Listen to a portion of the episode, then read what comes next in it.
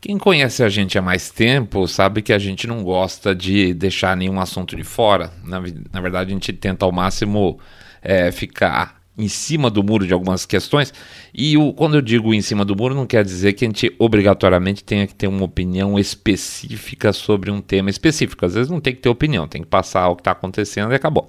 Mas a gente não gosta de deixar nenhum assunto de fora, principalmente quando esse, esse assunto aí envolve a possibilidade de uma grande guerra envolvendo, por exemplo, os Estados Unidos e a Rússia, coisa pequena. A gente até divide às vezes um programa em dois e três assuntos lá dentro, tudo junto, só para não perder pauta, porque ah, muitas vezes tem muito mais pauta do que espaço de programa, né? É, mas vocês sabem, quem conhece a gente há mais tempo, talvez tenha então estranhado, ou não, né? Tipo Caetano. Por que, que o Saindo da Bolha não falou nada da Ucrânia ainda? Pois é, a gente não falou, é verdade. Acho que nem trechinho de bolinha mix. O máximo que a gente fez foi um vídeo lá no nosso canal do YouTube, um shortzinho daqueles com o discurso do Putin, né? A última vez que a gente falou mais aprofundadamente deve ter sido quando a gente estava lá atrás ainda debunkando a história que gerou o pedido de impeachment do Trump. Faz tempo isso. Talvez antes disso, quando saiu o, o vídeo do Biden, não sei se vocês vão lembrar, fazendo uma confissão em vídeo, né, de que ele tinha realmente ligado para o presidente da Ucrânia, ameaçando cortar a grana do país é, se eles não mudassem o procurador-geral lá da Ucrânia, porque só por coincidência tá tendo uma investigação sobre a Burisma, né, e o procurador ia chamar o filhote dele, o Hunter Biden, que na época era conselheiro lá do board das, da Burisma, ganhava uma grana boa não entendia nada de gás, mas por alguma razão fazia parte do conselho da empresa. E é lógico, né? Como a tradicional inversão de narrativa, quando deu a primeira oportunidade, o que, que eles falaram? Falaram que o, o Trump ligou para o pessoal lá da Ucrânia, o famoso qui pro quo, né? Do tipo, é, consiga alguma coisa sobre o Biden, sobre o Hunter Biden, que senão eu não libero dinheiro para vocês. A história era exatamente a inversa. E o que é mais incrível, gente, era tinha um vídeo do Biden falando que ele fez o que ele fez. E isso nunca foi um problema. E o Trump gerou um pedido de impeachment, né? Pois é. Então, mas isso faz tempo. É, faz um tempo bastante razoável de lá para cá, nada muito mais. Mas a gente não falou sobre esse assunto em si por no mínimo duas razões. E essas duas razões que levaram a gente fazer o episódio de hoje, na verdade. Talvez até mais que o próprio a própria história da Ucrânia, que ainda está em andamento. Daqui a pouco a gente volta.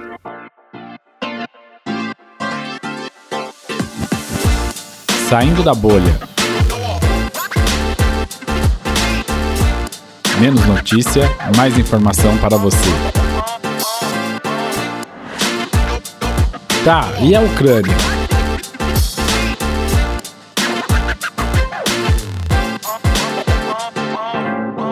Bem-vindos ao Saindo da Bolha, esse é o nosso episódio 115 e a gente vai falar um pouco de um assunto que é muito complicado. É complicado mesmo, tem um monte de gente chutando, um monte de gente falando bobagem, teve muita torcida no comecinho, já teve umas análises precipitadas e a gente tá fugindo disso que nem diabo da cruz.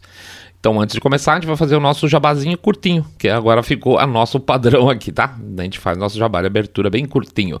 Pede para entrar lá no site www.saindabolha.com.br, clicar no botão Follow this podcast ou seguir a gente no Spotify ou nas outras plataformas de podcast. Pede também para fazer o share do episódio e contar para seus amigos que vocês estão acompanhando um podcast cabeça direita limpinho, supimpa que detesta, oh, meu Deus, como abomina o politicamente correto. E finalmente, lembra que nós estamos agora com o nosso Pix, onde a gente aceita gentilmente, de coração, doações aí de 1, 2, 5, 10, 1 milhão de reais, 1 bilhão de reais exatamente. É, bastando aí aproveitar o código que está em cada uma das postagens que a gente fizer nas redes sociais ou o QR Code que está lá no YouTube, tá? Quem, quem, assiste pelo YouTube, o, o QR Code está o tempo todo lá. Então a gente agradece muito, agradece as, as doações que tem recebido, tem ajudado para caramba, para caramba mesmo. E lembra sempre que pingado não é seco. Um real por episódio, se eu sair da bolha, poxa, tô topando, tá bom? Vamos lá pra frente, gente. Vida que segue. Nem tudo é o que parece. Pensa em um país com baita histórico de corrupção, de interferências internacionais. Aliás, a gente procurou tanto o nome, mas não achou. Teve uma pessoa da nossa comunidade aqui que lembrou muito bem de um filme da, da Netflix, o Winter of Fire, que conta um determinado período da história da Ucrânia. Na verdade, que é o que eles falavam de Euro Maiden, né? Na verdade, os últimos dias lá do presidente. É, como é que chamava? Viktor Yanukovych. Isso. Oh, tá bom de memória, hein? É, esse é o, é o, tema, vamos dizer assim, o final, basicamente, do governo dele, quando ele foge para a Rússia, é o que trata lá o Winter of Fire. Ele era um cara pró-Rússia, que não dava fundamento para as questões de entrada do país da União Europeia, e que acabou virando essa história toda uma manifestação enorme lá contra o regime, com muita violência por parte do Estado, até o ponto que o Yanukovych teve que fugir do país. Aliás, fugiu rapidinho para a Rússia, é óbvio. Eu vou pedir desculpa para você, amigo. Eu, eu, a gente procurou tanto a sua indicação lá para ver, para fazer a referência a você, mas não achou seu nome, tá? Nem no Facebook, nem no YouTube. Será que você comentou em algum post diferente que não fosse do Putin? Então, é, será que não foi no Twitter? Não sei. Então, manda uma mensagem aí para nós, por favor. É, nós estamos ficando senil aqui, não achamos a referência de quem passou o nome pra gente. Agradece de qualquer forma. Mas senilidade à parte, o filme O Winter of Fire dá aquela empolgação quando você assiste, porque você vê o povão resolvendo as coisas no braço, tá? Mas, cara, também tem muita coisa errada nesse, nessa história também. Fica, fica uma coisa só assim, fica parecendo o, o povo do bem querendo entrar para a União Europeia civilizada é, e contra o atraso do regime deles lá, é, vivendo sob um regime pró-Rússia. É isso, mas não é só isso, tá? Tem também aquelas imagens que ficaram super famosas dos ucranianos jogando os políticos no lixo, vocês lembram disso? Isso pegou assim, foi super viral, né? E é uma coisa que dá uma certa lavada na alma da gente quando a gente vê as, os vídeos, as fotos, os caras se sendo jogados no lixo. Alguns deles, inclusive, são preparados para isso, eles vão andando até o lado, então eles não são carregados, tá? É, alguns sim, são jogados, literalmente, outros os caras falam, ó, entra lá e, e, e, e se lixeia, tá? Mas vamos combinar, gente. É, é, é, apesar de lavar a alma, não é exatamente o modelo de democracia ocidental que a gente tem em mente, certo? Pois é. Quando teve os distúrbios do filme, é, existia lá um, um, processo, vamos chamar assim, de é, recolocação da Ucrânia. Ele está, a Ucrânia estava lá dividida e tinha a turma pró-Rússia e a turma pró-União Europeia. E nesse, a partir desse processo desse, desse filme, quando cai fora o e entra lá um temporário, e depois entra o Poroshenko, os nomes são legais, para no lugar dele, começa um processo que eles chamam aí de a tradução acho que seria depuração. E esse processo de depuração aconteceu em outros países também do leste europeu, é, onde era muito complicado, né? Era um país onde vocês tinham uma, uma máquina estatal gigantesca, o Partido Comunista mandava em tudo, então para ficar livre dessas amarras e não correr o risco de você ter só um, um país que fosse não dentro, vamos dizer assim, da União Soviética, mas um satélite novamente girando, é, com base em um regime também comunista ou socialista, sei lá como vocês querem chamar, também tinha que ter um, um processo para achar quem eram essas pessoas que estavam tocando e não permitir que elas ficassem novamente no poder, né? Então ia ter que fazer aí puxar capivara de algumas milhares e milhares de pessoas para poder separar o joio do trigo e esses caras serem afastados. O que também, num certo sentido, apesar de compreensível, também não é lá muito democrático, porque você pode botar um processo de democracia, não permitir, por exemplo, um novo partido comunista. Isso para mim é uma, uma, coisa meio básica, você quer ter uma democracia. É, ou qualquer outro partido que tenha um regime totalitário como objetivo, porque senão você está jogando contra a democracia, e aí faz o jogo correr normal. Então você não precisa puxar capivara, você vai falar, ó, negão, o seguinte, o jogo agora é esse, tá? O jogo agora é democrático, esse, esse papo soviético aqui dentro não vai poder mais. E aí o cara entra e tal. Então você está privando uma parte da sociedade do, de estar tá dentro do processo democrático complicado. Mas tudo bem, foi a decisão no momento. Só que essa depuração, ela tinha uma coisa meio complicada também, é, que lembra, lembrar o seguinte, que o Poroshenko, que foi o cara que substituiu o Yukochenko, tal aquela coisa toda, ele foi, ele era ministro do governo anterior, ele era ministro da economia, por sinal, tá? Então ele também não era muito super afim da tal da depuração.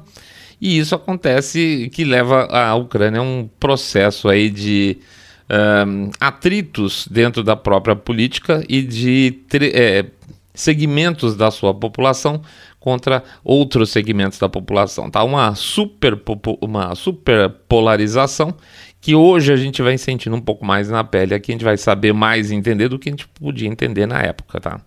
Mas vamos lá, a gente falou que a gente tinha duas coisas que a gente é, ia falar a respeito, e nós vamos falar. A primeira delas é pensar pelo lado ucraniano, e a segunda é pensar pelo lado do SUS. Pelo lado ucraniano,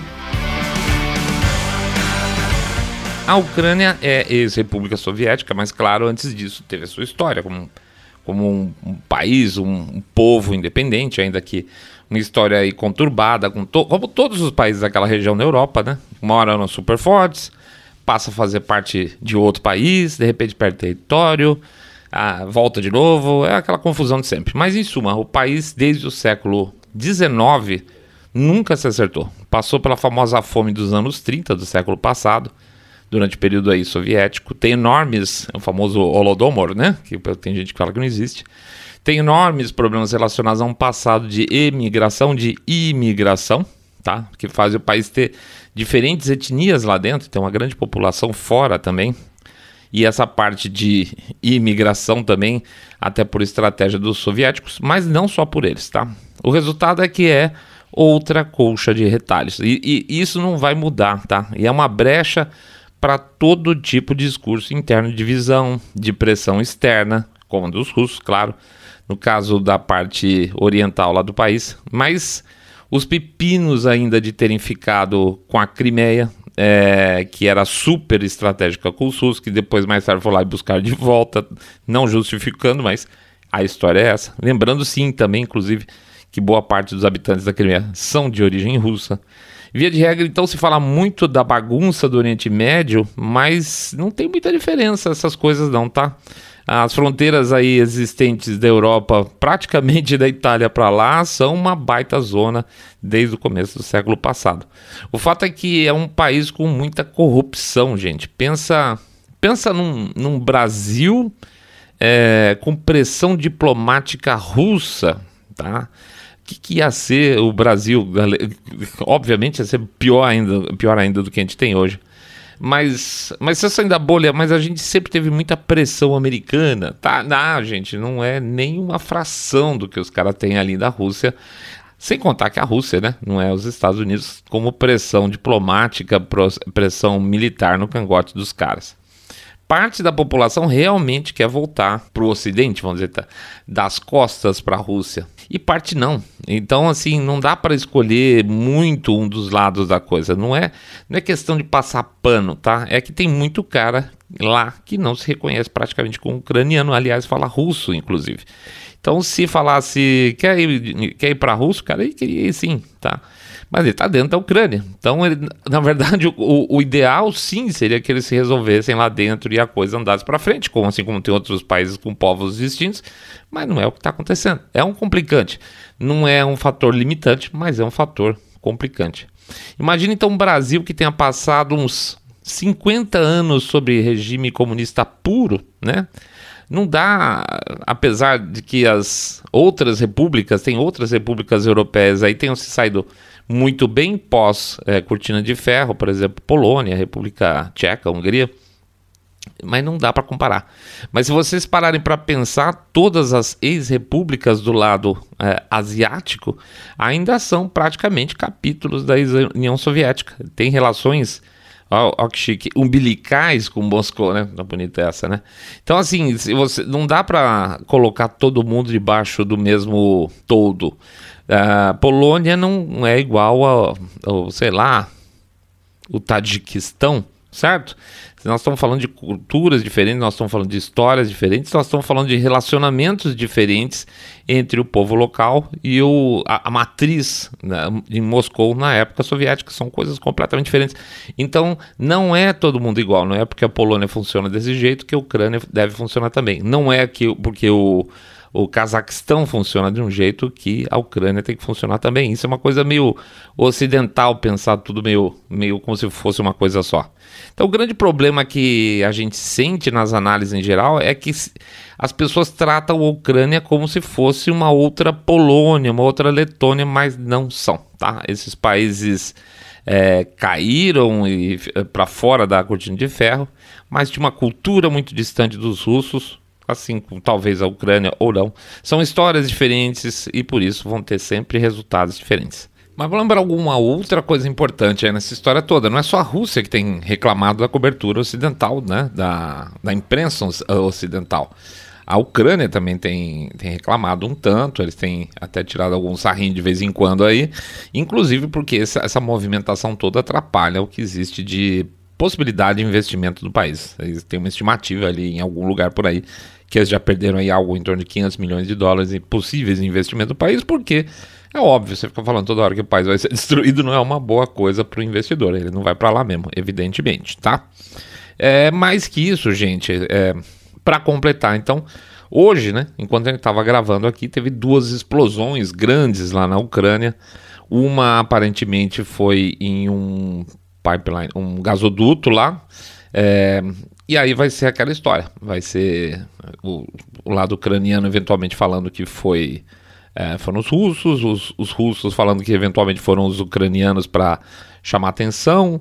Outra parte vai dizer que não é nenhum dos dois, que foram interessados na guerra, sei lá, qualquer um dos outros interessados na guerra. E a gente não sabe. Um dos, então vocês vão ver que no final desse episódio, basicamente, essa é a questão. Quem que explodiu um dos dois gasodutos hoje aí? Foram os russos, foram os ucranianos, foram uma terceira parte interessada em guerra? Não tem como saber. Aliás, dos, das duas explosões, até a hora que a gente soube, a gente só soube que um era um gasoduto, a outra a gente nem sabe, então é muito pouca informação para se chegar a conclusões muito definitivas, tá? Mais que isso é bola de cristal, mais que isso é torcida. E nesse caso a gente tá fora, porque não tem, de verdade, mocinho nessa história. E pelo lado russo. Difícil você falar que acha um absurdo a Rússia não aceitar a Ucrânia na OTAN, que é a causa teórica de tudo isso que está acontecendo, por questões de autodeterminação, certo? Porque se uh, a Rússia está invadindo, vamos dizer assim, as premissas de autodeterminação da Ucrânia. Por outro lado, você também tem as potências ocidentais reclamando que os caras estão andando com o exército dentro do próprio território. Então aí não tem problema de autodeterminação? Pois é. Então, honestamente, eu acho que é uma complicação essa questão, esse argumento, usar como um argumento único, tá? O problema é isso, você pega um argumento e fala assim, olha, isso aqui explica tudo. E isso geralmente não é assim. Ah, mas seu saindo da bolha, mas não é estranho que os caras coloquem um monte de tropas lá, 120, 110, 190, cada hora uma coisa? Claro que sim, claro sim, claro que tem um recado óbvio aí. Mas a partir daí definir que é por desejo de uma invasão, ou seja, para se preparar ativamente para uma invasão, é, e desconsiderar que é um tipo de aviso que não vai ficar barato se acontecer determinada coisa, são outros 500. Tá? Então, assim, ah, tá, as tropas estão lá? Pode ser que seja para invasão? Pode. Pode ser para dar um susto nos caras? Pode. Eu gostaria muito de ter informação que saíssem das cabeças desses caras. Aliás, se eu tivesse essas informações, eu tava rico, né? Eu tava gravando esse podcast lá de Mônaco, né? Mas me parece bem improvável a Rússia querer abrir uma guerra na Europa ou a Europa querer sair no pau com a Rússia. Também eles não querem, né? E ficar sem gás. Ninguém quer isso. E nesse sentido, os russos estão jogando bem. Goste-se das regras do jogo ou não, porque as regras do jogo estão postas, tá? Esse é o ponto. Não é um jogo bonito. E, as, e a turma tá jogando as regras dentro dessas regras feias que elas existem. Tá bem claro o recado. Eles não querem a Ucrânia no OTAN. E é isso. A gente colocou lá no YouTube uma fala do Putin, lembrando alguns pontos. E apesar da frase mais forte ser a lembrança que ele fez questão de frisar de que eles têm armas nucleares e que, portanto, eles podem explodir tudo por lá, o melhor argumento, na verdade, é o seguinte. É, ele diz o seguinte: tá, a gente tá. Se vocês forem analisar com a, a, Ucrânia dentro da OTAN, se a OTAN, perdão, se a Ucrânia resolver tomar a Crimeia de volta na porrada, a Europa vai entrar em, em guerra com a Rússia. na porrada, porque eles vão ser obrigados, eles vão ser aliados, né? E aí, como é que vai ser? Pois bem, é, não é questão de colocar ou não só os caras para dentro de casa, só os caras para dentro da OTAN. Óbvio que isso tem outras implicações, tá? Não é você falar assim, olha, é, o Putin é ruim porque ele não quer que a Ucrânia fique sócio do clube, não é isso. Esse clube tem determinados objetivos e para os caras isso é muito complicado não sei se a palavra certa é, é aceitável, mas é, a, a palavra certa seria compreensível, tá? É evidente também que é uma relação entre os dois países aí como se fosse como é que os como os interse, interseccionalistas falam, né, de chamar de relação aí de oprimido ou opressor. Lógico que a Rússia é opressor, lógico que a Ucrânia é a oprimida dessa história, claro que é. Claro que o Putin não é flor que se cheire, aliás, muito pior que isso. O cara não é um presidente, aspas, normalmente eleito e tem, evidentemente, muito mais poderes do que outros presidentes do Ocidente. Não, nós não estamos falando do mesmo tipo de jogo aí também, né? O que não deixa de ser uma vantagem para ele, porque ele pode fazer o que ele quiser na hora que der na cabeça. Vantagem para ele, tá? Por exemplo, vocês viram alguma pesquisa de opinião pública dos russos sobre os temas? Se eles acham que o Putin está correto ou não? É, que se eles se importam ou não que a OTAN é, ah, perdão, que a Ucrânia entre por parte do OTAN? Claro que não, porque não vai ter isso. Simplesmente não vai ter pesquisa de opinião pública, porque ele não está interessado em saber. Claro que não vai ter. Esse tipo de coisa é coisa ocidental, é coisa da nossa cabeça, tá? De pelo menos ficar curioso em saber se a população apoia um lado ou apoia outro lado. Não é o caso do Putin, não, ele não quer ou ele quer e acabou. Portanto, a gente fica meio alheio porque vê muita gente analisando isso tudo também sob perspectiva ocidental, que é uma bobagem gigantesca, tá? Nós, por isso que a gente fica meio, meio dolorido de falar sobre esse tema. É o mesmo que a gente querer analisar a África do Sul. E, e olha, deixa eu ser extremamente franco com vocês. É uma loucura você pegar um cara bom para fazer análise é, de África do Sul. Se você não entende os grupos, as posições tribais, as relações étnicas lá dentro, não se meta, tá? A gente já tentou duas vezes aqui nos aprofundar em África do Sul sobre o tema especificamente. Conversamos com gente de lá, os caras mandaram material de estudo, a gente olhou e simplesmente ficou perdidaço. É muita informação. E se você não tiver essa informação pensando, e pensando como os caras pensam, as variáveis são tantas é, que não dá, não funciona na nossa cabeça. Ou vai funcionar daqui a dois, três, quatro, aí a gente vai virar especialista em África do Sul, tá? É, é, é, é outro universo completamente diferente. Já tentamos, viu, gente, já tentou. Tem muita história envolvida, tem muita, é, muito conflito, muita morte envolvida, tem muito estrange é, interesse estrangeiro envolvido, então fica complicado com a nossa cabeça e com o, o, a baixa quantidade de informação que você tem, fazer uma análise que seja, no mínimo, não seja rigorosamente incompetente, tá? Portanto, é, bola de cristal, tá? É, vamos lá. A Rússia quer é sim, se ela pudesse, ela daria uma mordida aspas ali na, no Oriente Ucraniano, mas os, os ucranianos deram um passo arriscado. Eles vão, resolveram dar a cartada de puxar a OTAN lá para dentro, né? Para fazer parte do OTAN, ao contrário. Então é, foi um truco, né? E o Ocidente achou legal e embarcou nessa história. Mas o Putin deu o truco 6 e lembrou que tem, ele consegue fazer uns cogumelo quente aí é, e que eles têm gás e que gás é ruim ficar assim na Europa, né? Então vocês acham que a Alemanha está se lascando para a Ucrânia, que ela prefere ficar sem gás russo para defender os interesses patrióticos da Ucrânia? Obviamente que não. Ao mesmo tempo, vocês acham que de verdade, mesmo sendo essa porcaria dessa administração Biden, vocês acham que o governo americano está pouco se lascando para os ucranianos? Os americanos certamente não estão, tá? Claro que não. Então o governo lá também não está. Mas a atual administração tem interesses lá, né? A gente acabou de falar da história do turismo, etc e tal, os escândalos envolvidos. A gente postou também lá no Twitter, né? É, que no período de mão forte da Hillary no, no governo, como democrata, os ucranianos eram os maiores doadores para a Fundação Clinton.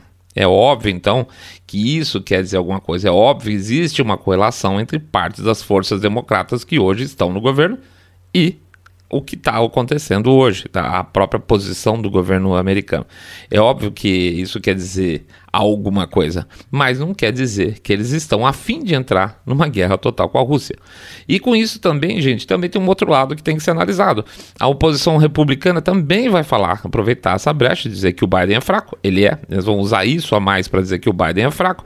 Mas não sei, se o Trump estivesse por lá, certamente também não ia estar tá muito afim de meter a mão nessa cumbuca. Portanto, o que a gente recebe aqui, nós aqui, vocês aí de informação, é basicamente lixo processado, tá? Fatos que são amplificados, fatos que são descartados, tudo isso reprocessado por quem tem interesse, repassado para a imprensa que faz lá o seu trabalho de melar as coisas de vez e no final o que sobra, que vem para a mão da gente é uma gosma é, de informação totalmente sem valor. Tá? Não serve para absolutamente nada se você quiser chegar a alguma conclusão se a gente vier pelas vias tradicionais. E basicamente é o que tem, né? Por isso, não dá para ter uma opinião forte formada. Eu adoraria ter, a gente adoraria ter, mas eu acho que se a gente fizesse isso, seria torcida. E é exatamente isso que a gente evita fazer por aqui, cheerleading de narrativa, tá? Não esperem isso da gente. Dizer que acha que sim, acha que não, vai ter ou não vai ter, é pró-Trump, pró não sei o que lá, não espere isso da gente, gente. Realmente não. Porque se for uma, desculpa a expressão, uma cagada enorme, a gente não quer nenhuma, tá? Então, como sempre, a gente fecha o nosso episódio aqui agradecendo a presença de todo mundo, pedindo desculpa se alguém estava esperando que a gente fosse dar a nossa cartada final que vai ter guerra, não vai ter guerra. Hum, bola de cristal à parte. Bola de cristal à parte, eu acho que o interesse não é ter guerra nenhuma das partes, tá? Isso aí é mais jogo de poder. Vamos pra frente, gente. Essa aí é uma história que vai continuar. Teve os ataques hoje lá, as explosões. Vamos ver quem vai dar mão, mãozada aí para aproveitar melhor esse evento, ou quem criou esse evento, né? Eu acho que aí tem cada dia um dia mais. Mas o fato é que o que tem falado pra gente é que em breve, é, daqui a pouco, daqui a três dias, vai ter uma invasão ficou muito claro que qualquer uma dessas informações que a gente recebeu até hoje não era verdade, tá? Então não espere verdade de quem sempre mente para vocês. É isso aí, pessoal. Vamos lá para o nosso jabacito expressíssimo. Vou pedir para vocês entrarem lá no site www.saindabolha.com.br clicar no botão Follow this podcast. Pedir também para acessar o nosso canal no YouTube, o canal Saindo da Bolha, evidentemente. Dá o clique lá, dá um likezinho, clica no sininho para ser avisado. Estamos com os, os, shorts correndo, botamos ontem e hoje. É, que mais? Vamos pedir para vocês também fazerem o boca a boca sarado pedindo para avisarem os seus amigos. Vocês estão acompanhando o podcast Cabeça Direita Limpinho Supimpa, que detesta o politicamente correto. Pedir também para vocês anotarem o nosso canal do endereço do nosso canal do Telegram. Anota aí, por favor, bit.ly com y barra Telegram e bolha bit.ly com y barra Telegram e bolha finalmente a gente lembra para vocês que a gente tem agora o nosso Pix, que tem lá em todas as. Cada vez que a gente bota um episódio, a gente bota lá o código dele, que é o CNPJ da Silicast. E se você quiser também, vai ter o QR Code nos vídeos do YouTube, tá bom? Lembrando que vale tudo. Vale um real, dois reais, cinco reais, dez milhões de reais, porque pingado não é seco e um real por episódio. A gente chora até morrer, tá bom? Um grande abraço para todo mundo. Bom fim de semana, hein? Dá uma relaxada aí, esquece um pouco o mundo. Vamos aproveitar um pouco o momento da nossa, com a nossa família, com nossos amigos. Vamos tomar cerveja, fazer um churrasco, sei lá. Relaxa, tá? A vida é muito boa pra gente ficar preso só em notícia esquisita. Grande abraço para todo mundo. Fiquem todos muito, muito mais super, super bem. E no domingo a gente volta.